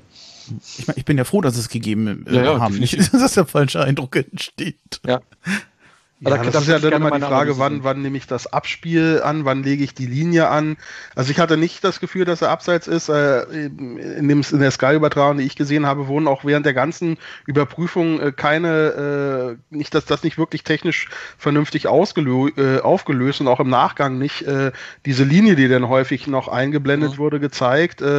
Also als ich es in der Verlangsamung gesehen habe, zu dem Zeitpunkt, wo das Bild dann bei Sky gestoppt hat, um das aufzuzeigen, da war es aus meiner Sicht eine, eine Millimeterentscheidung, die jetzt an dem Fall wahrscheinlich glücklich auch mal zu unseren Gunsten dann ausgefallen ist. Aber ich denke, das haben die lange genug überprüft. Ich erwarte da jetzt auch noch keine neuen Erkenntnisse von Colinas Erben, sondern ich denke mal, die Abseitsentscheidung wenn die den richtigen Zeitpunkt äh, des Abspiels äh, festgehalten haben, dann legen die ihre Linien an und dann ähm, dürfte das schon äh, richtig sein. Schwein gehabt. In, in der Folge nach diesem Tor, also Hertha war dann eigentlich, wie ich fand, gut im Spiel. Die haben äh, eigentlich viel Druck gemacht, die waren permanent im Ballbesitz. Und wie ich schon erwähnt, Gladbach so, ich sag vor allem so um die 60. Minute. Also Gladbach kam überhaupt nicht mehr aus dem, aus der eigenen Hälfte raus. Es gab dann immer wieder Chancen. Ein Schuss von Gendusi für den 59. habe ich mir noch aufgeschrieben. Ähm, Kunja hat oft versucht, aufs Tor zu schießen. Mal besser, mal schlechter, meistens nicht so gut. In der 70. habe ich noch was aufgeschrieben. Und ähm, was ich nicht ganz unerwähnt lassen möchte, es wurde viel diskutiert oder in der Sportschau, auch im aktuellen Sportstudio, und da bin ich überhaupt nicht der Meinung, wurde behauptet, dass Tyram in der 72. Minute von Klünter die Beine weggezogen wurden. Und mhm. dass das hätte Elfmeter geben müssen, um ehrlich zu sein. Also ich bin ja nun alles andere als ein Experte und ich will auch gar nicht so tun, als wenn ich einer wäre. Aber ich konnte sehr deutlich erkennen, dass der Tyram dem Klünter voll auf die Hände tritt. Mhm. Er steht auf seinem Arm oder auf der Hand. Und ist, für mich war das ein Stürmerfoul. Man konnte es sehen. Da hieß es ja, er hält ihn oder ihr zieht ihn. Nein, er tritt ihn auf die Hand. Ja. Wo ich dann denke, Leute, das müsst ihr doch sehen. Hab ich mich so verguckt? Habt ihr die Situation in Erinnerung? Ich hab's genauso ja. gesehen, Andreas. Also wirklich, ich habe heute nochmal das, äh, das, äh, das, das Nach-Interview, die PK gesehen, wo der Rose auch darauf hin. Also ich muss ehrlich sagen, das ist, das ist, das ist fast schon eine Unverschämtheit, diese Behauptung. Also, äh, dass es hier um einen äh, Elfmeter sich äh, handeln könnte. Es war noch nicht mal eine, eine enge Situation. Es ist ein klares Stürmerschall schon vorher, bevor er ihm auf die Hand äh, tritt, sondern er, er drückt sich in den Körper von äh, Klünter rein, schiebt, schiebt ihn weg, stößt ihn weg äh, und dafür eine Elfmeter zu fordern, das ist, das ist eine Frechheit. Punkt. Ich glaube, mehr gibt's dazu nicht zu sagen. Es hat mich echt aufgeregt. Ja.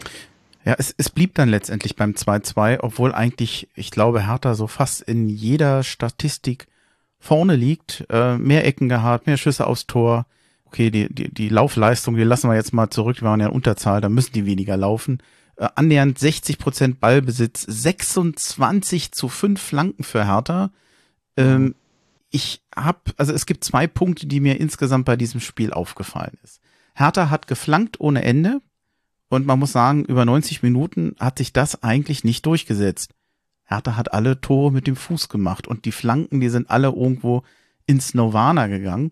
Deswegen gehen ja auch alle Standards irgendwie, das kannst du vergessen bei Hertha BSC. Ich habe echt Angst, dass das nachher einer der wesentlichen Punkte äh, sein wird, weswegen Hertha sogar absteigen könnte. Es gab mal Zeiten, da war es eine Qualität von Hertha, dass sie eigentlich nicht dolle gespielt haben, aber die haben mit ihren Standards die Tore gemacht und so hast du dann eben mal ein Unentschieden gerettet.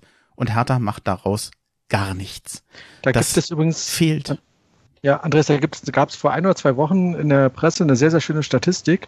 Man hat nämlich mal eine Tabelle aufgestellt. Ich weiß gar nicht, wo das war. Waren es die Elf Freunde oder der Kicker? Ähm, und zwar, wie würde die Bundesliga nach Expected Goals aussehen? Also es gibt ja diese Berechnung ähm, nach Expected Goals. Wie wahrscheinlich ist es, dass ein Tor fällt? Und da ist Hertha die Mannschaft momentan in der Bundesliga, die am weitesten in der tatsächlichen Tabellenposition von ihrem von der Tabellenposition nach Expected Goals weg ist. Das heißt, wir kommen relativ oft in Situationen, in denen wir eigentlich ein Tor machen müssen und machen es dann nicht. Und wenn das, mir war das auch nicht bewusst, man hat das ja oft so im Gefühl, Mensch, wir, wir machen zu wenig aus unseren Chancen, sind unsere Stürmer gut genug, was auch immer.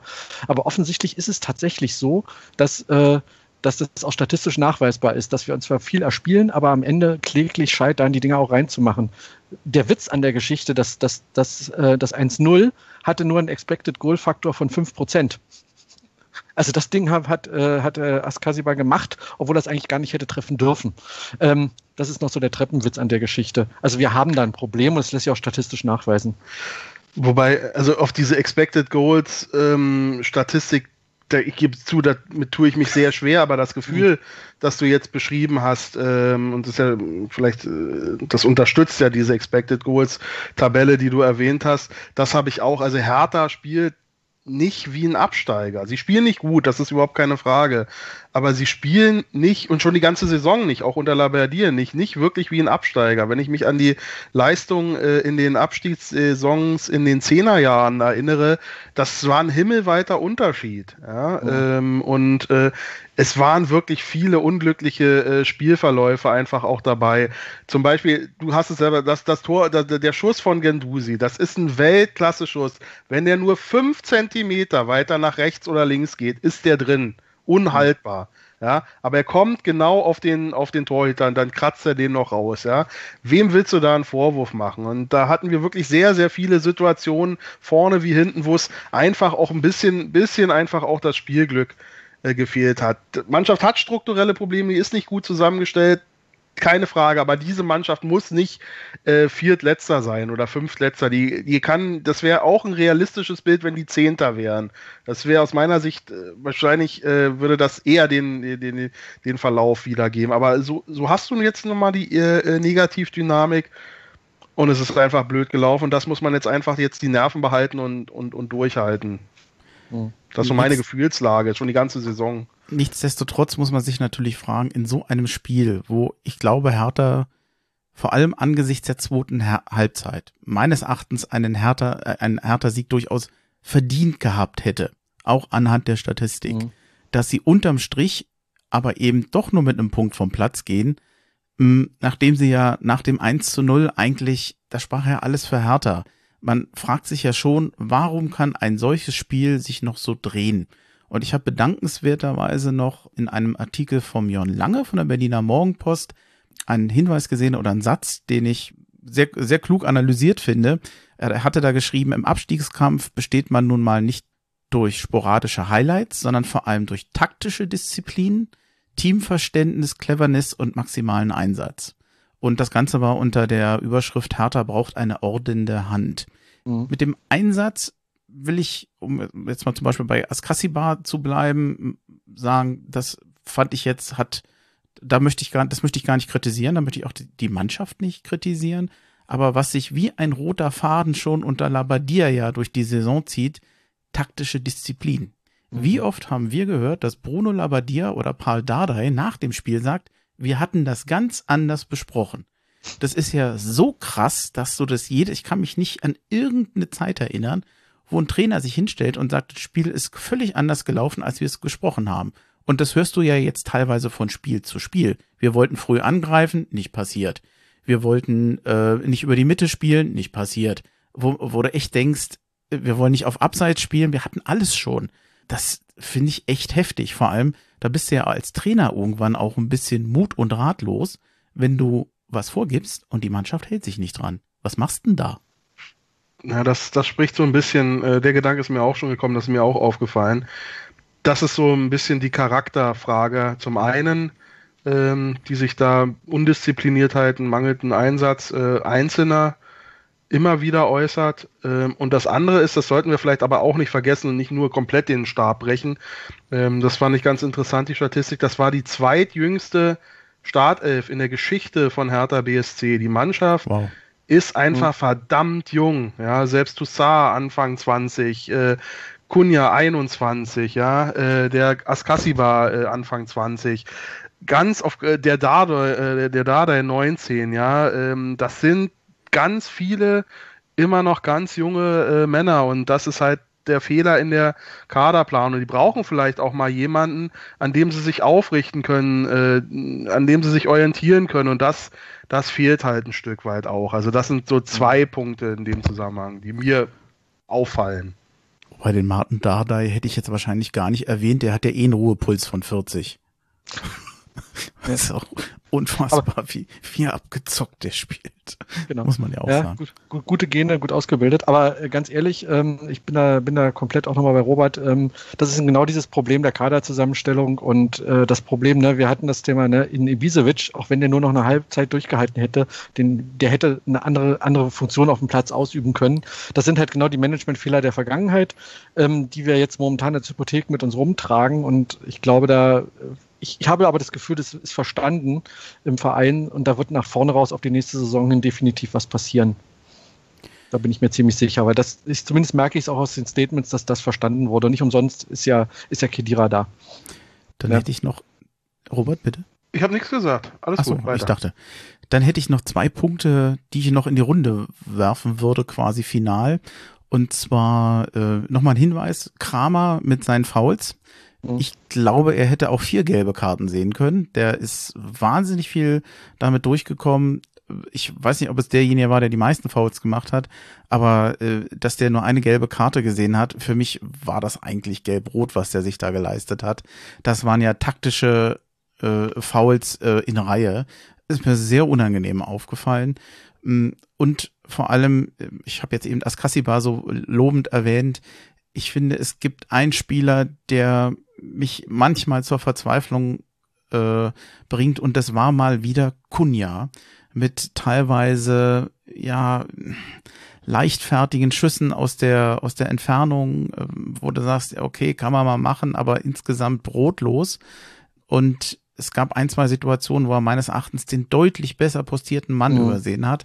Also Kunja ist nach wie vor von der tollen Form, in der er teilweise bei Hertha schon war, immer noch Meilen entfernt. Also ich bin mir nicht sicher, ob Hertha in einem Spiel ohne Kunja wirklich unbedingt schlechter ist. Ich verzweifle so ein bisschen an ihm. Bin ich zu kritisch? Seht, ähm, habt ihr einen anderen Blick auf ihn?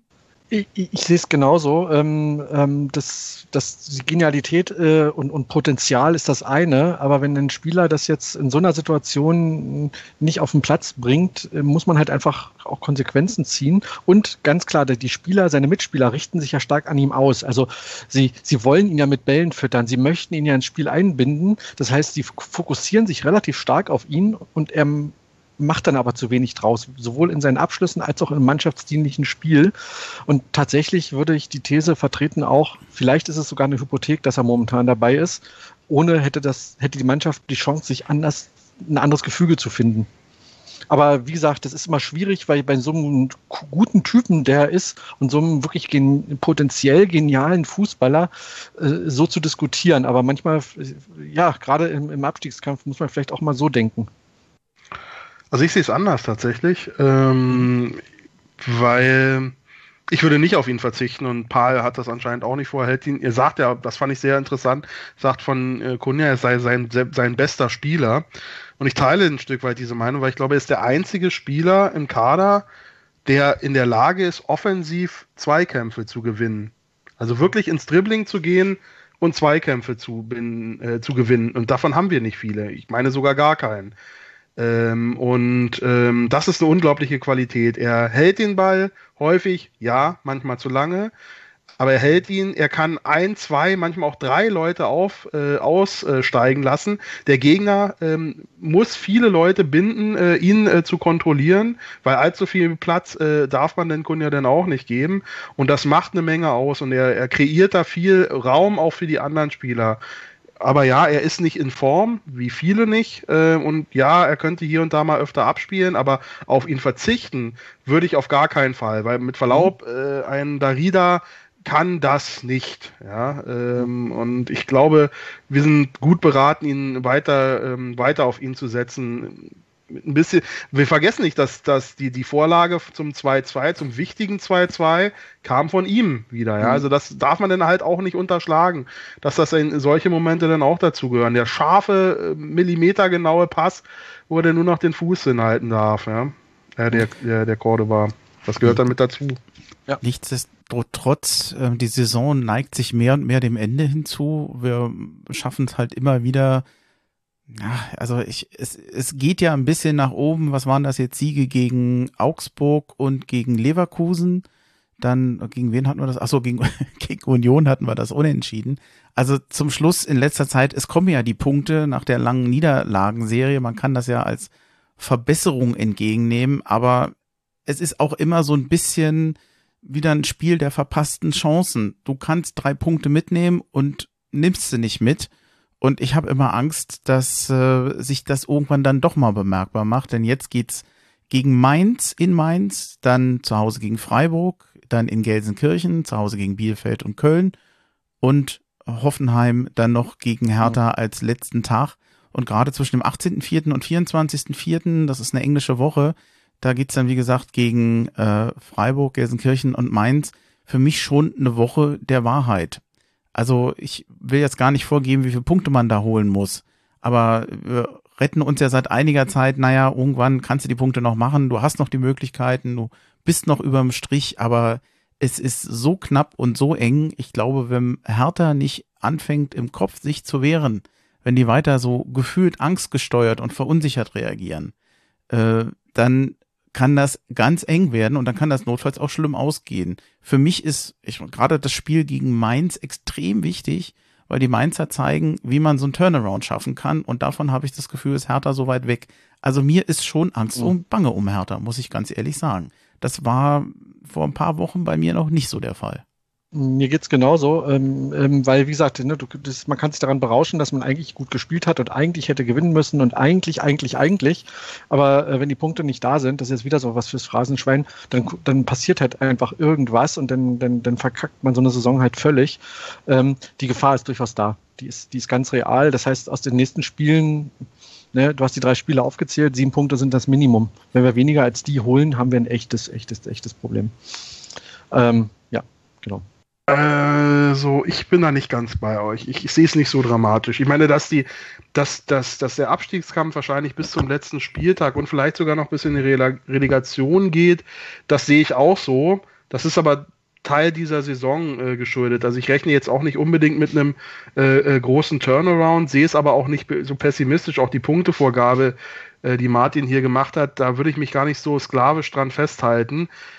Hertha ist mittlerweile, und das hat man die letzten Wochen gesehen und äh, auch spätestens seit Data oder seit Data übernommen hat, immer mehr, eine Mannschaft, die gar nicht so einfach zu schlagen ist. Ja, und das macht mir Hoffnung. Und mhm. wichtig ist, vorne zu bleiben, vor den äh, Strich, vor Mainz, oder zumindest vor Bielefeld und Köln. Und deswegen, ich habe das jetzt noch mal ein bisschen sacken lassen, auch gerade mir noch mal ein bisschen länger die Tabelle angeguckt. Deswegen war es gestern auch trotz allem Ärger ein gewonnener Punkt, weil wir sind dank unseres guten vor äh, Torverhältnis weiterhin vor Bielefeld, ja, und vor Köln. Und das ist wichtig und das reicht auch. Ja, ich brauche keine bestimmte Punktzahl. Ich will über diesem Strich landen. Und in den, wenn wir jetzt nächste Woche müssen wir das Spiel nicht gewinnen. Ja, mir würde es reichen, da einen Punkt mitzunehmen. Ja, ähm, äh, wenn so lange wir dann eben über dem Strich bleiben. Und ich glaube, da müssen wir jetzt nicht noch mehr Druck aufbauen. Mhm. Also ich bin nicht pessimistisch. Ähm, ich glaube aber, dass, dass Hertha die Klasse hält, entweder am letzten Spieltag oder, das will ich nicht ausschließen, aber gleichwohl wäre ich da auch optimistisch oder auch in der Relegation. Also ich bin noch sehr optimistisch für den Klassenerhalt. Hertha spielt nicht wie ein Absteiger. Oh Gott, aber Relegation, wie viel graue Haare soll ich noch kriegen? Ja, also das eben, ich sehe das jetzt nicht als schönen Ausblick. Also werden, wirklich beruhigend tut mich das jetzt auch nicht Düsseldorf unbedingt. geblieben. Ja. Ach, ja. ja. Mit denen haben wir noch eine Rechnung offen. Mhm. Ja? Ich brauche das aber nicht nochmal. wirklich nicht. Ich war da. Es war nicht schön. Ich war auch da, ja, ja. Gut, wir sind jetzt alle keine Hellseher, aber ich glaube, wir sind uns einig, es bleibt eng bis zum Schluss. Und zwar unabhängig von der Farbe meiner Haare. Alle schweigen. Ich glaube, wir sind durch, ne? Mhm. Ja. Ruft deine Familie dich schon, Martin? Ja. Musst du raus? Ja. Oh. Äh, mit dem Nudelholz oder ohne? Mhm. subtiler. Noch leichte Bewaffnung. Ach ja, ich, ich danke euch fürs Mitmachen. Mm. Danke dir, Andi. Mir noch nicht ganz so sicher, ob ich jetzt Lust aufs Nachbearbeiten und Schneiden habe. Wie immer nicht. Aber es geht nicht anders. Ähm, vielen Dank. Und ich würde jetzt ganz sagen, wir machen was ganz kurz und knapp. Ich bedanke mich und ich würde sagen, das war's für heute und ich sage Hauhe. Mach's gut, Hauhe. Euch vielen Dank, Hauhe.